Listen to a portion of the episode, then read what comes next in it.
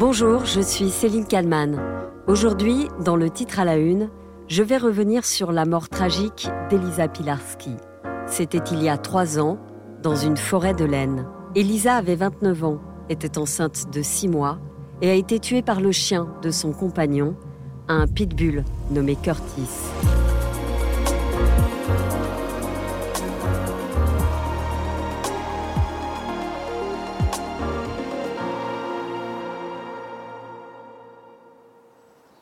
Nous sommes le 16 novembre 2019, en forêt de Retz, dans l'Aisne, à 80 km au nord-est de Paris. Elisa Pilarski se promène dans les bois. Elle n'est pas seule.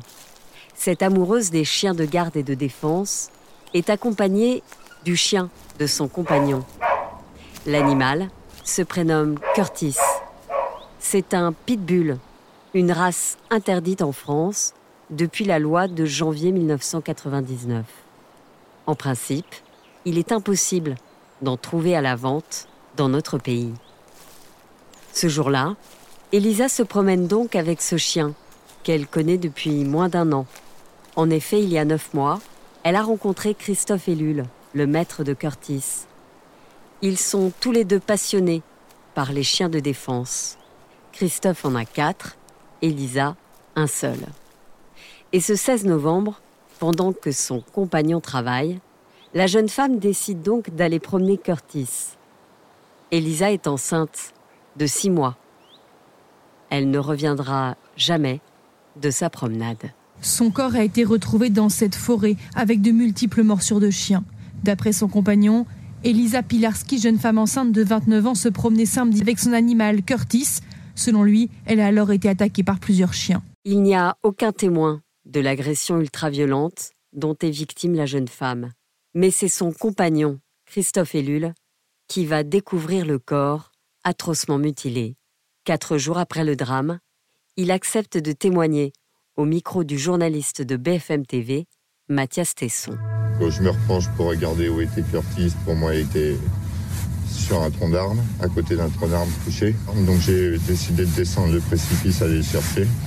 Et quand plus je me suis rapproché, plus je me suis aperçu que c'était pas un tronc d'arbre, c'était euh, plus le ventre de ma femme qui était découvert parce qu'elle a été déshabillée entièrement. Et euh, j'ai récupéré la veste de Curtis. Je, suis descendu auprès d'Elisa, je l'ai. J'ai relâché la lèche pour m'occuper d'Elisa, voir comment elle était dévorée de partout. partout.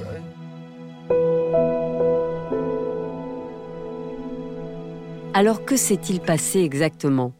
Comment Elisa Pilarski a-t-elle été tuée? Et par qui? Plusieurs hypothèses sont alors rapidement avancées. Les enquêteurs vont évidemment entendre Christophe Ellul. C'est lui qui a parlé à Elisa pour la dernière fois. Ce samedi 16 novembre, alors qu'il est au travail, la jeune femme l'appelle, affolée. Christophe Ellul raconte qu'Elisa hurle de douleur au téléphone elle tente de lui expliquer qu'il y a beaucoup de chiens, que Curtis tire sur la laisse, qu'elle se fait mordre à la main et à la jambe. Christophe Ellul quitte alors son travail pour tenter de retrouver sa compagne. Mais à aucun moment, il n'appelle les secours. Son avocat, Alexandre Novion, livre une explication dans l'enquête de BFM TV. Le premier secours qu'il envisage, c'est le sien. Lorsque vous aimez une femme, si elle est en danger, vous avez envie d'être son, secouriste, vous avez envie de vous porter au secours. Surtout lorsque vous êtes un personnage, un cœur entier comme euh, Christophe Ellul. Et puis, euh, c'est sa façon de répondre à une situation. Le chien de Christophe Ellul, Curtis, est-il à l'origine de la mort d'Elisa? Ou d'autres chiens sont-ils impliqués? Une enquête hors norme est déclenchée. Car effectivement, ce jour-là, dans la forêt de Retz, des chiens étaient bien présents pour participer à une chasse à cour. Écoutez l'avocate de l'époque de la famille d'Elisa Pilarski. Pour l'instant, tout le monde parle beaucoup sur des hypothèses, sur des élucubrations, mais attendons le résultat des expertises. Je souhaiterais qu'il ne s'agisse pas de l'affaire d'Elisa, mais d'abord d'un drame familial et j'appelle absolument à ce qu'on n'instrumentalise pas ce drame familial, d'autant qu'aucune conclusion définitive n'a été rendue. Fait rarissime, pour identifier les chiens responsables de la mort de la jeune femme et du bébé qu'elle portait, les enquêteurs procèdent à des prélèvements génétiques sur des dizaines d'animaux. Les chiens de la chasse à cour, bien sûr, mais aussi Curtis. De longues semaines vont être nécessaires pour connaître les résultats. D'après le rapport d'autopsie, Elisa Pilarski est morte d'une hémorragie consécutive aux morsures d'un ou de plusieurs chiens. Mais devant les gendarmes, Christophe Ellul refuse de pointer du doigt son chien. Plusieurs jours après le drame, ce dernier continue de raconter sa version. J'ai appelé Curtis et j'ai vu une meute de chiens, de 30 chiens à peu près, monter vers moi, donc je me suis écarté. Je les ai laissés passer. Il y a deux chiens qui sont venus, euh, qui sont venus directement vers moi, donc je me suis mis en, protection, mais en fin de compte, euh, ils n'avaient pas l'air méchants. Ils, ils ont continué leur route. Aux côtés de sa sœur et devant une journaliste, Christophe Ellul s'effondre, persuadé que son chien n'a pas pu faire de mal à sa compagne. Je pense qu'elle s'est fatiguée par des chiens et Curtis a voulu aussi la défendre, je pense. Curtis était le bébé d'Elisa et il lui aurait fait aucun mal. Qu'est-ce que vous espérez maintenant Justice, que la justice soit faite. Ils m'ont enlevé ma femme, ils m'ont enlevé mon enfant. Donc, euh, il jusqu'au bout. Et, et, pour les autres, pour les familles qui se baladent en forêt, pour euh, aujourd'hui c'était nous et demain ça peut être des, des autres personnes. Jean-Michel Camus, qui participait à la chasse à course ce jour-là, affirme que ces chiens ne peuvent pas être impliqués. Il y a 13h28, les chiens étaient descendus du camion. Si je me fie à la déclaration du procureur de la République, malheureusement, cette dame est décédée entre 13h et 13h30, donc nous n'étions pas encore en action de chasse. Et la deuxième chose, c'est que nos chiens ne s'attaquent jamais, jamais à l'homme. Le 31 octobre 2020, le rapport d'expertise demandé par la justice à deux vétérinaires est rendu public et donne raison à Jean-Michel Camus. La taille des morsures sur le corps d'Elisa Pilarski correspond bien à la taille de la mâchoire de Curtis selon ce rapport. Il mettait également en avant d'autres éléments qui accablent ce pitbull et dédouanent les chiens de chasse à cour qui se trouvaient eux aussi dans la forêt de Villers-Cotterêts au moment des faits. Quelques jours plus tard, nouvel élément dans cette enquête hors norme. Quasiment un an après la mort de la jeune femme et de son bébé, les résultats ADN le pitbull Curtis est seul responsable de la mort de la jeune femme. Seul l'ADN de ce chien a été retrouvé sur son corps et ses vêtements. Les 62 chiens de chasse à cour avaient été prélevés, mais aucun de leur ADN n'apparaît sur la dépouille de la jeune femme. Après ces résultats formels, Christophe Ellul donne une conférence de presse. Il défend inlassablement son chien, malgré les données des expertises. Il affirme aussi que son pitbull, un animal qu'il est allé chercher aux Pays-Bas, est entré de façon réglementaire en France. Alors je ne sais pas aujourd'hui ce qu'on veut cacher, mais je sais une chose, et je vous le dis, c'est que Curtis, il est innocent. Curtis, il est innocent parce qu'il n'aurait jamais touché Elise. Mais en mars 2021, Christophe Ellul est mis en examen. Écoutez Mathieu Rouault sur RMC. Mise en examen du compagnon d'Elisa Pilarski. La justice le soupçonne d'avoir, par maladresse, imprudence, inattention, négligence ou manquement à une obligation de prudence ou de sécurité, d'avoir involontairement causé la mort de sa compagne. Une mise en examen qui ne surprend pas l'avocat de Christophe Ellul, maître Alexandre Novion. Il s'attendait à cet événement, mais euh, il a tout à fait confiance dans les capacités de la justice à résoudre ce qui est pour l'instant une énigme, dans le sens de la vérité. Alors quelle est la vérité dans cette affaire? Christophe Ellul contrôlait-il vraiment son chien Curtis? Dans un documentaire de Ligne Rouge sur BFM TV, un témoignage anonyme d'un membre proche de son entourage affirme qu'il était difficile de faire obéir le chien. Il n'avait aucune éducation, c'est-à-dire que le chien, vous pouviez pas lui dire euh, assis, pas bouger, ça il savait pas faire. Et euh, si vous commenciez à lui répéter toujours la même chose, ou si euh, vous leviez le ton, et va vous l'exciter davantage. Aujourd'hui, Nathalie la bastarde, la maman d'Elisa, estime avoir été trompée par Christophe Ellul. Sur le plateau de BFM TV, voici ce qu'elle déclare en ce 20 novembre 2022, quasiment trois ans, jour pour jour, après avoir perdu sa fille. Bah nous, on lui a ouvert notre maison, on lui a raconté notre vie. Elisa aussi, lui avait tout dit, voilà. Lui, par contre, non. donc, il a menti. Et il essayait tout le temps de nous, de nous rappeler voilà, les, chasseurs, les chiens, la chasse à cour, ils ont du pouvoir, ils ont de l'argent. Euh. mais euh, j'estime que on a droit à la vérité. Pour moi, ça semble une, une éternité. Qu'elle est plus, ça doit être le manque, hein, qu'elle est plus là. Beaucoup plus long que trois ans. Euh, moi, c'est quand même plus difficile sa date anniversaire, qui me fait repartir dans plein de souvenirs. Par moment, quand même, il suffit de d'un petit quelque chose pour que là, euh, on se retrouve tout d'un coup au fond du seau. Euh. Curtis a-t-il été élevé pour devenir et agir en chien de combat? Voilà une des questions à laquelle la justice devra répondre. En France, l'homicide involontaire résultant de l'agression commise par un chien est puni de 5 ans de prison.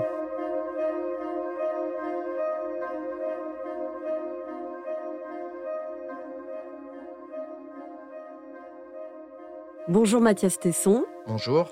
Vous êtes euh, journaliste à BFM TV. C'est vous qui avez euh, couvert euh, la mort d'Elisa Pilarski il y a trois ans. Vous co-signez avec Olivier Dario-Merle un livre enquête. Ça s'appelle Un chien. C'est aux éditions du Cherche Midi. L'affaire, vous me le confirmez, n'a toujours pas été jugée. Non, elle est toujours en cours d'instruction à l'heure actuelle. Ça fait donc près de, trois ans que, ça dure. À ce jour, Christophe Ellul, le compagnon d'Elisa Pilarski et euh, propriétaire du chien Curtis, est le seul euh, individu mis en examen dans ce dossier. Il est mis en examen pour homicide involontaire parce que la justice lui reproche d'avoir, euh, par imprudence, une responsabilité dans euh, la mort de sa compagne. En gros, euh, il faut comprendre que l'éducation qu'il a pu donner à son chien ou le fait de l'avoir importé éventuellement illégalement depuis les Pays-Bas ont pu rendre ce chien dangereux et donc il est possible que la justice finisse par retenir qu'il a une responsabilité dans la mort de, sa compagne. Et le chien Curtis, je me demandais ça en écrivant ce récit, il est toujours vivant. Il est toujours vivant parce qu'en fait, il a un statut un peu particulier. Euh, c'est comme un scellé d'enquête, en fait. La justice euh, considère qu'il faut euh, qu'il reste en vie pour l'instant parce qu'il peut y avoir des expertises encore à mener sur ce chien. Et donc, il n'est pas euthanasié, pas encore du moins. Il se trouve dans une fourrière dans le sud de la France depuis le début de cette affaire. Il est passé par plusieurs endroits pour finalement atterrir là-bas. Il est dans un box fermé. Les bénévoles qui s'occupent de ce refuge lui rendent évidemment visite le nourrissent, euh, etc. Mais euh, pas question euh, qu'il sorte. Et Christophe Ellul n'a pas le droit de le voir, j'imagine. Il n'a pas le droit de le voir. Euh, pour autant, il a toujours des nouvelles de son chien. Il prend des nouvelles régulièrement de son chien pour euh, s'assurer qu'il va bien. Quand je me suis replongée dans les archives de cette euh, terrible affaire, j'ai trouvé cet entretien où Christophe Ellul, le compagnon d'Elisa, le maître de Curtis, donc vous raconte comment il a découvert le corps de la jeune femme. C'est un moment particulièrement éprouvant, évidemment. Quels sont ses propos aujourd'hui et est-ce qu'il reconnaît que c'est bien son chien qui a tué Elisa? Pour lui, c'est toujours impossible que ce soit Curtis qui euh, ait, tué euh, sa compagne euh, Elisa. il n'arrive pas à l'entendre pour une raison principale ne pourrait pas comprendre comment euh, ce chien euh, qui avait une relation assez tendre, dirons-nous, avec euh, Elisa, aurait pu se retourner contre elle comme ça, un petit peu gratuitement. Donc trois ans après les faits, il n'a toujours pas changé d'avis. En revanche, ce qui a changé un petit peu dans son comportement, c'est qu'il n'implique plus nommément la chasse à cour. Au tout début de l'affaire, il avait assez facilement pointé la responsabilité des chasseurs à cour. Aujourd'hui, il fait attention à ce qu'il dit. Il a pris un petit peu ses distances avec les médias il attend euh, patiemment les, suites de l'instruction judiciaire. Parce que quand c'est arrivé, il y avait une chasse à cour, donc beaucoup de chiens euh, dans cette forêt. Est-ce que c'est ça qui aurait pu euh, déclencher la rage de l'animal, qui aurait pu s'énerver sans qu'on comprenne vraiment pourquoi? C'est une hypothèse, oui, assez crédible, qui a notamment été retenue par les experts vétérinaires qui se sont saisis de ce dossier et qui ont eux aussi procédé à, une analyse de la situation, à une analyse des, des chiens, différents chiens impliqués. Et si à aucun moment euh, ces experts euh, considèrent que les chiens de chasse puissent être impliqués dans la mort d'Elisa. Ils disent en revanche que euh, la chasse à court, au même moment dans cette forêt, a pu jouer un rôle avec les bruits, les odeurs euh, qu'elle a pu générer, qui auraient pu être de nature à euh, influencer euh, ou à modifier le comportement de Curtis. Quelle est la place de la, cause animale dans cette affaire? Parce qu'à l'époque, on s'en rend compte encore plus aujourd'hui, beaucoup racontaient n'importe quoi, c'est-à-dire qu'avant même de connaître les résultats des expertises, bah, il fallait pointer du doigt les coupables. Et à ce moment-là, bah, c'était les, chiens de chasse à cour qui ont été désignés. Et là, vous nous le dites, Christophe Ellul, lui, il, prend un peu ses distances avec, avec cette théorie. Aujourd'hui, oui, absolument, mais il faut dire que tous collectivement, euh, euh, au tout début de l'affaire, on est informé euh, via une communication du procureur de Soissons que le décès de la jeune femme est dû très probablement à des morsures de plusieurs chiens. Parce que à ce moment-là, les médecins légistes qui ont interrogé le corps de la jeune femme se disent que vu les morsures retrouvées sur le corps, cela laisse plus penser à une attaque euh, de meute de plusieurs chiens. Donc c'est vrai qu'on va tous sur cette piste. En revanche, là où euh, certains cadres de la protection animale ont euh, peut-être été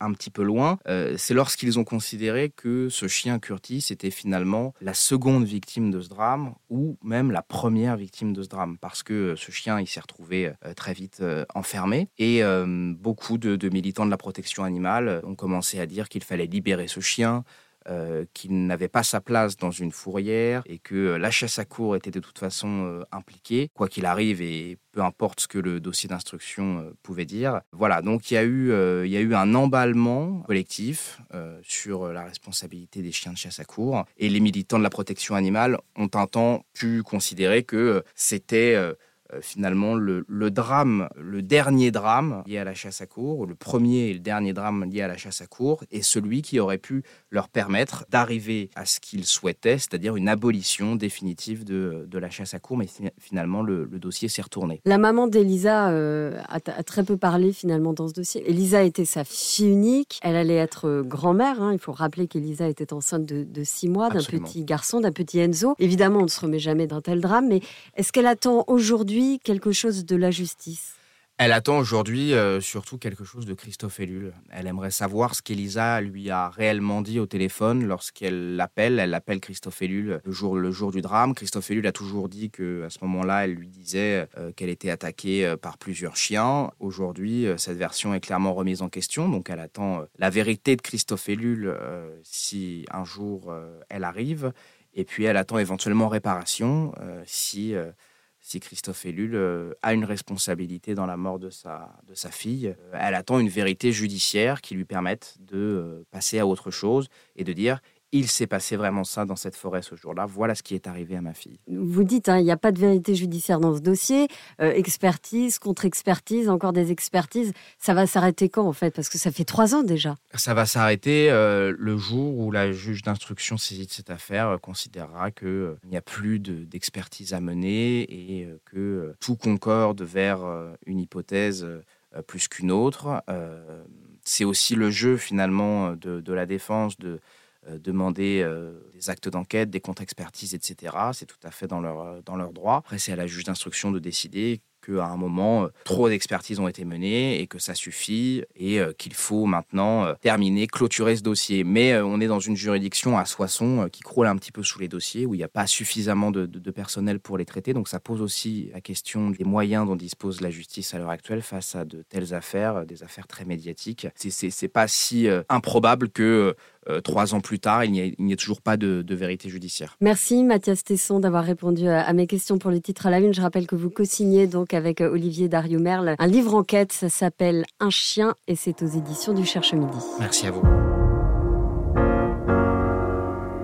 Merci à vous d'avoir écouté euh, ce podcast. N'hésitez pas à le commenter et à le noter sur toutes les plateformes euh, de podcast. Merci à toute l'équipe de bfmtv.com et à Sophie Perwaguet. Je vous donne rendez-vous demain pour un nouveau titre à la une et n'hésitez pas à écouter ce que vous avez raté jusque-là.